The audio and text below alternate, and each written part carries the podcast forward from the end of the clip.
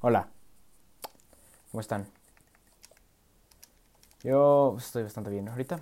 Estoy un poco enojado, ¿sabes? Estoy como frustrado. Ah, siempre he tenido el problema de que me cuesta dar mis sentimientos cuando estoy enojado. Siento que cuando me enojo no me reconozco a mí mismo. Pero, ay no, que... Es que, ay no, qué, odio, qué frustración me da. A veces muchas cosas que no, que no puedo mencionar aquí. Pero bueno, creo que ya tenía que hablar de esto porque creo que es un tema muy fácil de bueno no fácil porque tiene muchos muchos temas como micro temas aparte es un poco difícil de, de cubrir completamente pero pero voy a dar lo mínimo voy a hablar de la segunda guerra mundial ¿por qué? porque bueno homenaje a Battlefield 5 que pues ya no le van a dar soporte EA e no sirve bueno Electronic Arts y y por eso creo que es un tema fácil el, que pueda hablar. Digo, obviamente no voy a hablar a detalle, tampoco soy un alguien que conozco mucho de historia o que haya estudiado historia, simplemente creo que tengo el conocimiento muy, muy, muy básico para contar lo más comprimido posible y lo más básico. Y creo que quiero hacer esto. No sé, simplemente quiero hacer esto, ¿ok? No me juzguen. Entonces, ya, eh, voy, a, voy a empezar. Creo que eh, todos sabemos cuando alguien piensa en la Segunda Guerra Mundial es, fue, es destrucción, muerte. Que sí, la verdad es muy, es muy lamentable, ya poniéndonos serios, es algo muy lamentable que el humano se haga eso a sí mismo por alguna diferencia, pero es algo que pasó. Fue, no sé si es el conflicto mundial más grave que ha sufrido la humanidad y fueron, lamentablemente, fueron millones de personas las que fallecieron en ese conflicto, ya sea soldados eh, o personas que no tenían nada que ver, eh, ciudadanos básicamente de las naciones que, que entraron en ese conflicto básicamente.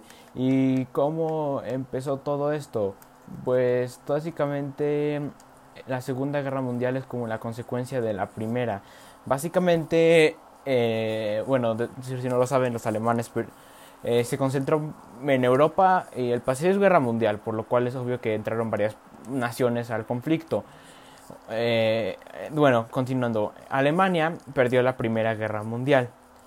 Eso fue un factor el cual fue como una consecuencia de, de, guerra. O sea, perdió la guerra. Tenía los tratados de Versalles, que eran tratados que obviamente no posicionaban a Alemania en una en una en un favorecimiento, vaya. Así que esos tratados, pues literalmente fue una venganza porque perdieron la guerra y le fue muy mal a Alemania. O sea, esas épocas para Alemania fueron horribles, la economía se desplomó, todo, pues todo cayó en Alemania. Entonces, como que los alemanes pues se hartaron, como que literalmente su moneda se devaluó demasiado y obviamente pues las naciones victoriosas fueron lo que siempre son los aliados básicamente. Entonces, ¿qué pasó?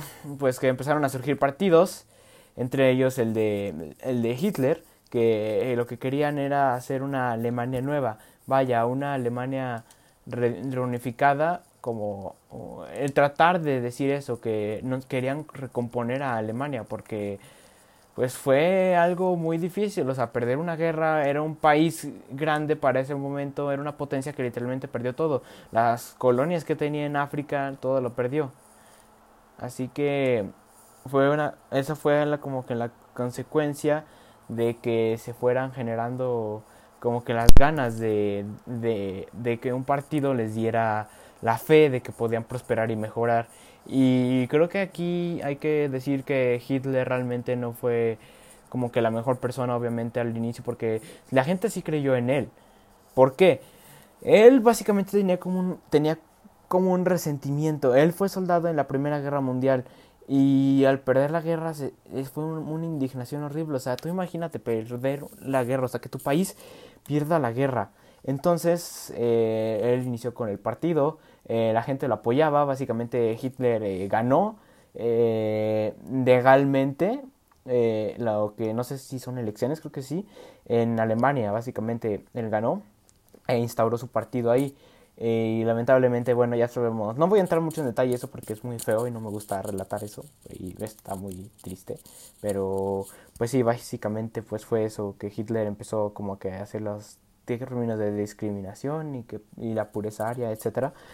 Pero eso no es el punto. El punto es que Hitler empezaba como a expandirse. Veía un país, lo, lo anexaba a su territorio y Reino Unido, bueno, los aliados, como que decían, ok, ok, firma estos tratados y que ya no vas a, vas a invadir otro país. Hitler los firma, pero unos días después ya, ya está invadiendo, invadiendo otro país. Entonces esto era muy, pues no, no era aceptado, pero no podían hacer nada porque todos, nadie quería una guerra. Entonces lo que hace Hitler es que se une con la Unión, Unión Soviética eh, o Unión de Repúblicas Soviéticas Socialistas y básicamente hace como un pacto, se van a dividir Polonia. Alemania hace frontera con, con Polonia y la Unión Soviética en ese tiempo hacía frontera con Polonia. Así que les, se hizo fácil invadirla y dividírsela a la mitad. Entonces eso pasa. En 1939 Hitler invade Polonia y los, los polacos no se pueden defender prácticamente. O sea, Hitler se armó, o sea, todos esos años que en lo que Hitler estaba, armó al ejército alemán como nunca antes. Invirtió todo en el ejército. Entonces el ejército polaco no se puede defender. Hitler y la Unión Soviética toman Polonia y tienen como un pacto de paz. Entonces ahí es el comienzo, podría decirse, oficial de la Segunda Guerra Mundial. Entonces, ¿qué es lo que pasa? Muy bien, pues obviamente Francia y Reino Unido van a entrar en el conflicto. Eh, los, los, franceses se empiezan a preparar, tienen todas las fortificaciones en Alemania, toda la infantería, todos los cañones, todo está apuntando hacia las fronteras con Alemania. Pero ¿qué pasa aquí? Que no, la Primera Guerra Mundial fue una pelea de trincheras, básicamente. Una trinchera es un hoyo en la tierra en el que se resguardan y ahí por ahí pelean. Es muy difícil salir y muy difícil atacar y avanzar porque todos están en un punto resguardándose y es muy difícil atacar y salir. Así que todos o la mayoría de los generales esperaban que la guerra fuera así. Pero no, ¿qué pasó? Que ya la tecnología avanzó en ese punto demasiado por así decirlo. Y entonces iniciaron las guerras relámpago. ¿Qué, ¿Qué, es una guerra relámpago? Es básicamente como un asalto por, por paracaidistas, básicamente eh, aviones eh, tiran decenas y decenas de personas en paracaídas y empiezan a tomar, como que van tomando y, y eso es, pues es eso. Y, entonces empiezan a usar esas técnicas y también creo que lo que dio ventaja a los alemanes fue que básicamente la tecnología, o sea, eh, sí, el, ejército francés era uno de los ejércitos también muy fuertes, porque, ¿por qué? Porque los invadió Alemania, también se prepararon para eso, pero el ejército alemán tenía, los tanques, el ejército alemán fueron de los más fuertes, o más los que aguantaron. ¿Por qué de esto? Todavía no tenían el tanque más fuerte, por así decirlo, pero ya tenían tanques revolucionarios como el Panzer IV, que eso sí ayudó demasiado al avance de la guerra por medio de los tanques. También ya contaban con armas automáticas, por así decirlo, como el MP40, que también tenían armas, automáticas en la Primera Guerra Mundial, pero la producción no era tan común. Eh, lo que sí tenía el ejército de Norman de desventaja es que tenían fusiles todavía de cerrojo, como el Kar 98, que bueno, no voy a entrar en detalles mucho en armas, porque casi no sé de eso. Pero pues sí, ese fue el punto, que los alemanes podría decirse que sobrebasaban en una tecnología nueva Vaya, también tenían sus aviones, los cuales fueron muy eficaces al momento de bombardear varios puestos franceses. Así que al hacer esas técnicas y con todos esos avances, los alemanes prácticamente empezaron a, irrumpir en Francia. Básicamente los franceses no se podían defender, era básicamente una guerra de intentamos defender, regresamos, intentamos defender, regresamos. Y cada vez más los alemanes se adentraban al territorio francés hasta que no se pudieron defender más. El gobierno francés fue evacuado y los alemanes llegan a París. Y fue muy express, demasiado rápido.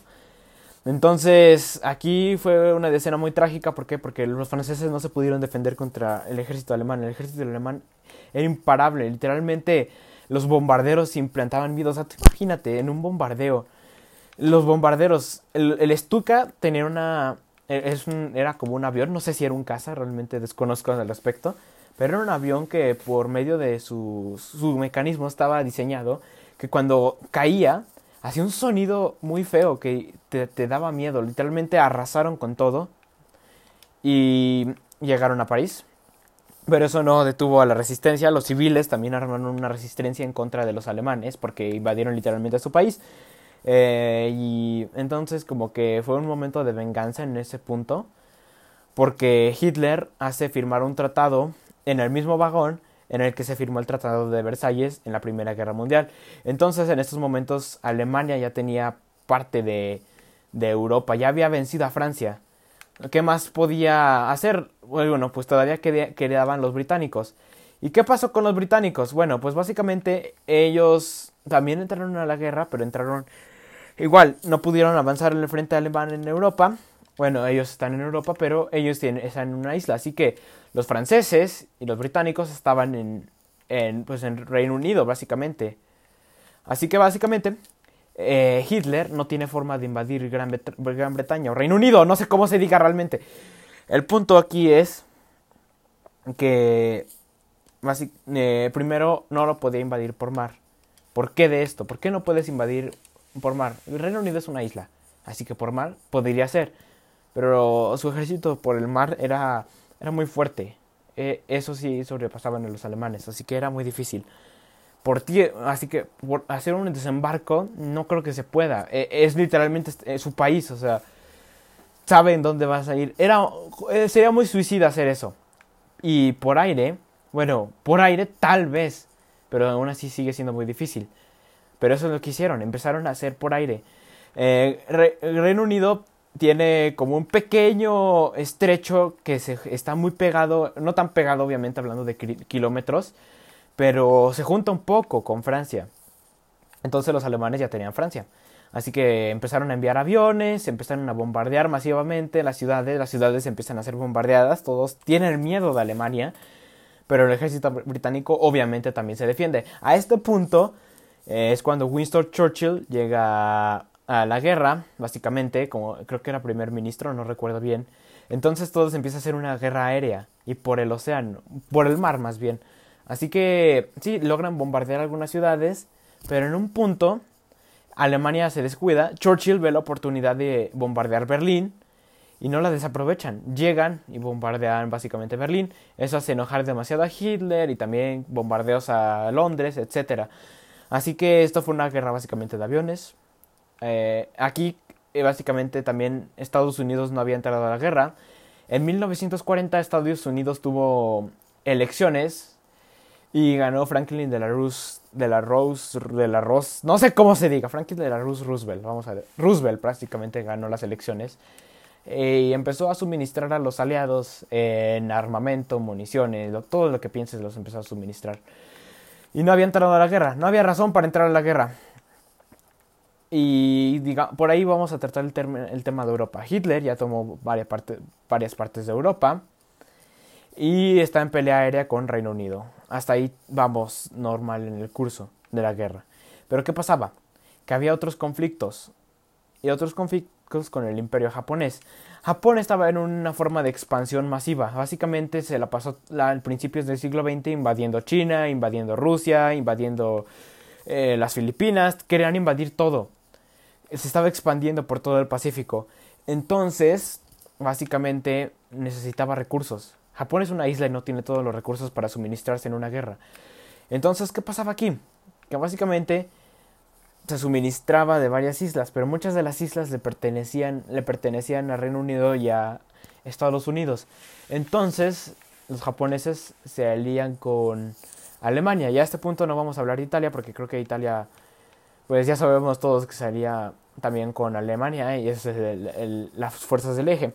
Entonces Japón eh, necesita recursos, ve la oportunidad, está Pearl Harbor, Pearl, Harbor está en Hawái, y pues llegan.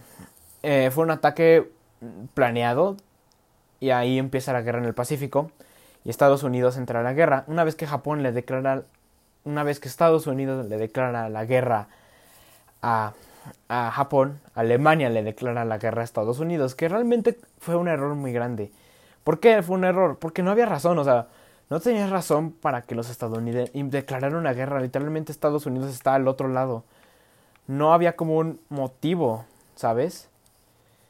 Pero bueno, Alemania le declara la guerra a Estados Unidos, así que ya el conflicto, el conflicto es básicamente ya mundial. Muchas naciones envían a sus soldados, tratan de recuperar eh, lo que es Europa, pero no pueden. Pero creo que en 1941, ¡pum! Alemania invade la Unión Soviética en el plan Barbarroja, creo que se llamaba, en el que básicamente, pues eso es, es eso. Ay, perdón, me dio como, me, asusté. Eh, eh, en que estaba Alemania empieza a invadir la Unión Soviética en una invasión masiva, pero entonces aquí ya Alemania ya le declaró la guerra básicamente a todos. ¿Por qué? Le declaró la guerra a Estados Unidos. Ya tiene básicamente a toda Europa, excepto a Italia, en guerra. También ya empezó a invadir el norte de África, que eran colonias francesas y británicas. Así que también ahí hubo un problema. Empezó a invadir la Unión Soviética. Otro problema. También llegó a Grecia. Otro problema. Y ya tenía. Y Japón, sus aliados ya estaban en pelea con los estadounidenses también. Por ese lado. Así que empezó como a hacerse un problema para Alemania. ¿Por qué? Porque suministrar una guerra es básicamente muy difícil. También Alemania invadió Noruega, eso es al principio, no lo conté, pero básicamente también por decirlo al principio de la guerra, Alemania invadió Noruega, con fines obviamente de recursos y de, pues, invadir, en pocas palabras. Eh, los británicos tratan de defender Noruega, pero no pueden, así que los alemanes la toman. Y también cabe recalcar que la Unión Soviética, bueno, la Unión Soviética está liderada por Joseph Stalin, que básicamente es un dictador masivo, él es eh, una muy mala persona, pero ese es el líder de la Unión de Repúblicas Soviéticas Socialistas en ese momento, así que ¿qué se le puede hacer? Entonces, lo que pasa en ese punto es que al principio fue muy crítico para la Unión Soviética, no tan crítico, pero ahí ya Alemania tenía una de las máquinas bélicas más poderosas del mundo. Hablamos de uno de los mejores tanques que se ha creado. Literalmente Hitler junto a los mejores ingenieros de toda Alemania para crear una máquina de guerra horrible pero eficaz. Un tanque que fuera tan poderoso que sirvió también demasiado para esos avances. Estamos hablando del, del Tiger o Tigre 1, que básicamente fue, es una arma bélica impresionante, pero realmente te das cuenta del horror que fue. Es básicamente un, un, tanque muy pesado que tiene un blindaje extremadamente fuerte. Y no, es que no se puede comparar con otras máquinas. Eh, tenía puntos débiles, obviamente, pero fue una máquina que se ocupó demasiado. Y para este punto, eh, los, estadounidenses ya tenían planeado pues entrar a Europa y liberar Francia, que era lo principal para poder después llegar a Alemania. En este punto Alemania empezó a invadir, invadir la Unión Soviética, se adentró más a la Unión Soviética, llegó a la Unión Soviética, básicamente tus planes no continuaban, todo era invadir la Unión Soviética, querían llegar antes de Navidad para así poder tomar los recursos que necesitaban para sustentar su horrible guerra. Entonces, ¿qué fue lo que pasó después? Bueno, que básicamente llegó el invierno. Creo que esto afectó demasiado. ¿Por qué? Porque el invierno en Rusia era horrible. Eh, sí, ya existía el calentamiento global, pero los inviernos seguían siendo extremadamente fríos. Eh, literalmente los tanques, el combustible de los tanques se congelaba, los tenía que tener prendidos para que el combustible no se congelara. Y a todo esto los, los soviéticos eh, tenían una, una técnica un poco cruel pero efectiva que básicamente era como ellos empezaron a retirarse más a su territorio, eh, de, arrasaban con todo lo que tenían, básicamente no dejaban que los alemanes pudieran sustentarse, entonces fue más difícil para los alemanes eh, poder como sustentarse y sobrevivir en los duros en el duro invierno que tenía la Unión Soviética. Eh, los alemanes ya estaban a punto de llegar a Moscú, estaban así a nada, estaban en Stalingrado. Y en Stalingrado se libra, me parece que es la batalla más sangrienta y fea, lamentablemente, que sucedió en el conflicto de la Segunda Guerra Mundial, porque literalmente estamos hablando de que era las puertas a la capital, entonces los soviéticos se defendieron con todo, los alemanes atacaron con todo lo que tenían, fueron lamentablemente demasiadas muertes, pero al final los soviéticos vencieron. Y desde ese punto, los soviéticos empezaron a retroceder a los alemanes. Y ahí es, ahí desde ese punto yo creo que es como la crisis de Alemania. Alemania al principio tenía todas las de ganar la guerra y después ahí en ese punto crítico ya es como que va perdiendo cada parte. ¿Y qué pasaba en el Pacífico en, ese, en esos momentos?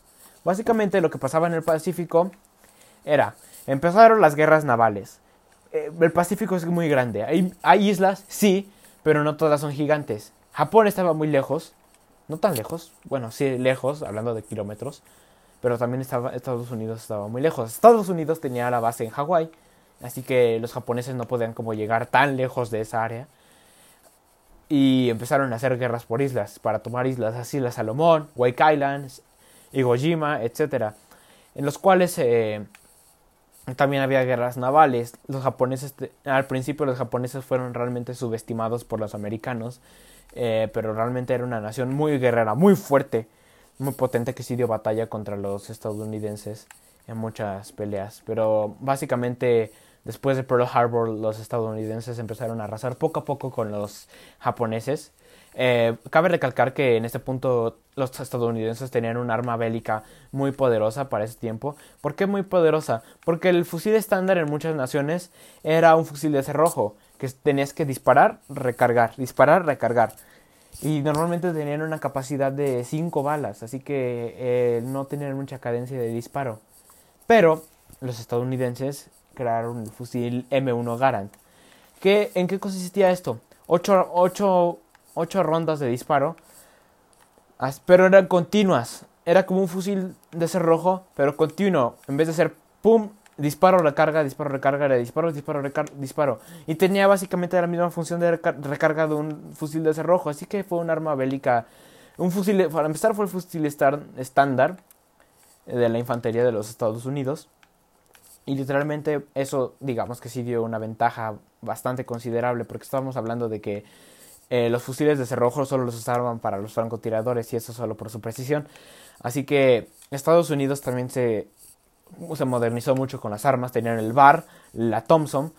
Eh, y básicamente también eso dio mucha ventaja. Y también tenían uno de los mejores tanques, uno de los tanques más estéticos y más bonitos posibles. También cabe recalcar que era muy fácil de manejar, que es el tanque Sherman, o más conocido como Sherman, que básicamente era un tanque estándar, muy, muy pues cuando pisas en un tanque, el, modelo básico va a ser el Sherman.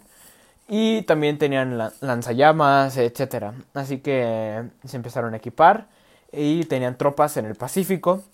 Y empezó. Y cuando llegaron a Europa fue el desembarco más grande. Eh, los británicos, franceses y estadounidenses tenían que recuperar Francia. ¿Cómo expulsaban a los alemanes ahí? Tenían que desembarcar. Sí o sí tenían que desembarcar. Los alemanes estaban muy ocupados con la Unión Soviética que ya empezaba a retroceder, así que sus fuerzas estaban divididas. No sabían, eran conscientes de que no podían dividirse tantos hombres para defender a la Unión Soviética y a los aliados. Así que, ¿qué pasó? Hicieron el, desembarco en, Normandía. Ahí llegaron canadienses, estadounidenses, británicos, franceses, muchos mm, australianos incluso, personas de todo el mundo a liberar Francia de las manos de Alemania. Entonces, ¿qué fue lo que básicamente, lo que básicamente, ya dije mucho esa palabra, lo que pasó? Básicamente, otra vez, eh, fue un desembarco masivo. Esto se ha visto mucho en películas, en todo, en el que Alemania no se pudo defender. Si lo ves desde los puntos, desde los dos puntos fue muy cruel. ¿Por qué? Porque antes del desembarco hubo un, un ataque aéreo y paracaidistas que llegaron a territorio francés. Y después hubo, fue el desembarco. Eh, el desembarco fue muy feo, fue horrible, se le conoce como el día D. Fue horrible, eh, muchas muertes, muchas bajas, lamentablemente, pero lograron que los alemanes retrocedieran. Entonces eh, fue un éxito, pero al costo de muchas vidas, lamentablemente. Entonces lo que pasó después fue que ahí empezaron a irrumpir más. Los alemanes dieron todo lo que tenían, literalmente, pero también los hicieron retroceder demasiado. Ah, también en este punto ya habían perdido el norte de África. Las, el intento de África lo habían perdido ya totalmente. Los japoneses aún no se rendían, pero también tenían básicamente la guerra perdida. Y en ese punto fue básicamente una guerra muy mala. ¿Por qué? Porque los alemanes se retrocedían, ah, que daban todo lo que tenían, pero los hacían retroceder. Fue ya el fin de la guerra, básicamente. Eh, todo ese punto. Los alemanes retrocedieron, los hicieron retroceder, liberaron Francia, liberaron París, literalmente. Eh, aquí hay un, un, dato curioso es que los, los franceses como que se sintieron arrepentidos porque literalmente iban equipados con el uniforme americano. Porque su ejército, los alemanes lo arrasaron, pero después se fueron recuperando poco a poco. También cabe recalcar que los estadounidenses tenían un, ya un bazooka como tal creado. Así que también eso fue una, una muy buena ventaja contra los Tiger. Y también en este punto fue cuando empezaron a liberar los campos de concentración y se daban cuenta de las aberraciones que hacían los alemanes contra personas inocentes. Entonces fueron avanzando, avanzando, retrocediendo. Eh, fue difícil, sí, fue difícil. Pero también en un punto, ten en cuenta que Alemania ya estaba totalmente rodeada. Italia ya había caído, literalmente. Y también la Unión Soviética ya había hecho retroceder a Alemania a sus fronteras originales, que tenían incluso hasta con Polonia. Así que en este punto, todo soldado todo alemán tenía que pelear, literalmente cada persona tenía que pelear, niños tenían que pelear, adultos tenían que pelear, todos tenían que pelear para defenderse. Las ciudades alemanas eran arrasadas en días, prácticamente ya no tenían nada, tenían la guerra perdida. Hitler sabía esto, se daba cuenta de esto, que no iban a poder defenderse ni volver a arrasar. Ya literalmente era el mundo contra ellos. Los japoneses no los iban a ayudar, no iban a, a brindar más hombres, se les acabaron los aliados. Así que pues eso, Alemania perdió, iba perdiendo la guerra poco a poco. Cuando los hicieron retroceder a sus fronteras, ellos básicamente hubo guerras muy feas. En las ciudades se implantó guerras también muy feas. Obviamente también los, eh, los aliados sufrieron muchas bajas en, en la, cuando procedían a liberar Europa de los alemanes. Pero en un punto básicamente pues ya los liberaron y continuaron siguieron hasta dentro de Alemania. En ese punto ya estaban a punto de llegar a Berlín. Berlín cae. En Berlín se da una batalla muy fea, muy sangrienta. Eh, los alemanes literalmente se defienden con todo lo que tienen, con todo. Pero no pueden. No pueden contra los dos frentes que tenían. Así que eh, en mayo, bueno, por empezar en abril ya tenían la guerra básicamente perdida. Los soviéticos ya habían entrado a Berlín y los estadounidenses también ya estaban llegando por el otro lado. Así que pierden la guerra. Eh, Hitler se suicida porque sabe que lo van a torturar, que le van a hacer lo peor. Hitler se suicida. Y en ese momento Alemania dio los últimos pasos que tenía y pierde la guerra. Todos son liberados. Pero Japón, ¿qué pasó con Japón? Japón aún no, no, no se rendía. La guerra en el Pacífico seguía. Así que Estados Unidos ya tenía el arma en el plan Manhattan, un arma ya atómica para que Japón se rindiera. Así que, bueno, también cabe recalcar que los británicos ya habían liberado a Noruega de los alemanes, así que también se les acabó el suministro de hierro a los alemanes. Bueno, entonces eh, tiran dos bombas nucleares en Japón, en Hiroshima y Nagasaki, lo cual da el fin de la guerra. Y ahí se queda todo. Eh, se divide en Alemania. Se divide en Alemania, en el lado soviético y en el lado aliado. ¿Por qué? Porque literalmente Alemania fue arrasada. Tú ves los videos y dices, wow, una ciudad tan fuerte, ¿cómo puedes pensar que tenían toda la ventaja y perdieron literalmente? Perdieron la guerra. Así que Alemania vuelve a perder la guerra. Eh, pero al fin y al cabo eh, todos sufrieron en ese conflicto, lamentablemente. Y así termina la Segunda Guerra Mundial. Y ya, eso es todo. Bueno, no a gran detalle, obviamente, es con todo lo que yo sé. Pero, pues ya. Mm, solo quería hablar de esto, creo que era un tema fácil de cubrir. Después hablaré de la primera, pero la primera es más difícil para mí. Así que, ya. Tampoco entré mucho en detalle en los, en los conflictos bélicos o en las cosas eh, armamentistas que había, pero ya llega a la media hora, así que cuenta ya, si les gustó, suscríbanse o no sé cómo se suscriben aquí. Eh, compartan esto. Y ya, adiós.